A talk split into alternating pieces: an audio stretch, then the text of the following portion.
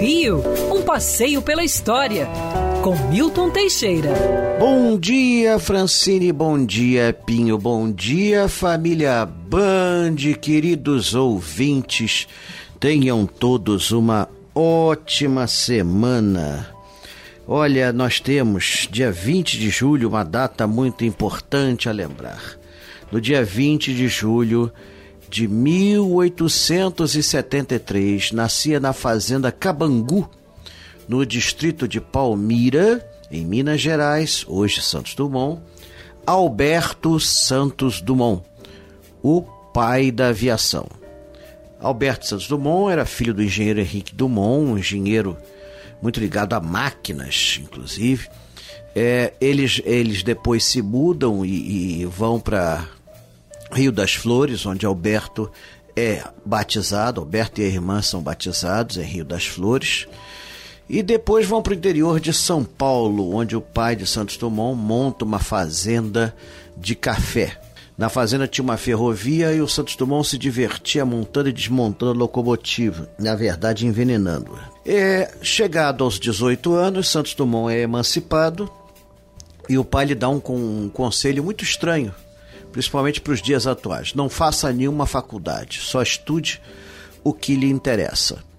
Assim sendo, Alberto vai para a França e se inscreve como ouvinte em várias aulas de mecânica. Lá fica apaixonado pelo ciclismo e depois pelo automobilismo. Aliás, a família de Santos Dumont foi uma das primeiras a trazer um automóvel para o Brasil. Em 1896, no Salão de Cicle, ele conhece os balões, fica apaixonado e também passa a construí-los. O primeiro balão que ele faz é o Brasil, que voa em 1900 e era o menor balão do mundo. E cabia dentro de uma maleta e era extremamente eficiente.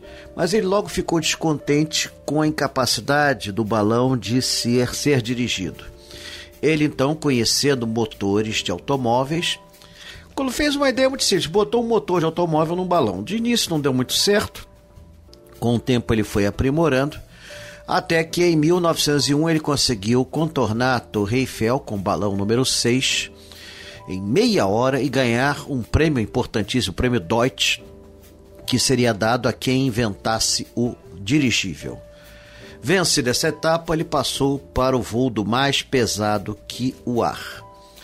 Assim sendo, ele começou fazendo planadores, todos eles fracassando, até que o 14 bis conseguiu dar um saltinho em outubro de 1906 no Campo de Marte, em Paris. Foi um saltinho mesmo, 75 centímetros de altura e uns 300 metros de extensão. Mas isso foi filmado, fotografado e foi atestado por toda a mídia e por vários juízes como o primeiro voo do mais pesado que o ar. Com o tempo ele foi aprimorando seus inventos. O, o planador número 19, o Demoiselle, tinha uma mobilidade incrível e podia ir a vários lugares, era muito mais avançado. Posteriormente, Santos Dumont começou a fazer experiência com foguetes, mas a guerra impediu a continuação de seus trabalhos. Depois, problemas mentais o atrapalharam bastante. Vindo para o Brasil, residiu eventualmente em Petrópolis, ora em casas de amigos profundamente deprimido pelo uso militar do avião e por outras questões também, ele se mata a 23 de julho de 1932 na praia do Guarujá, em São Paulo. Hoje ele está repousando no cemitério São João Batista, em Botafogo. O digno pai da aviação inventou também o relógio de pulso e o dirigível. Sim, temos que lembrar isso sempre, porque o estrangeiro procura quase sempre diminuir os méritos do nosso aeronauta. Quer ouvir essa coluna novamente?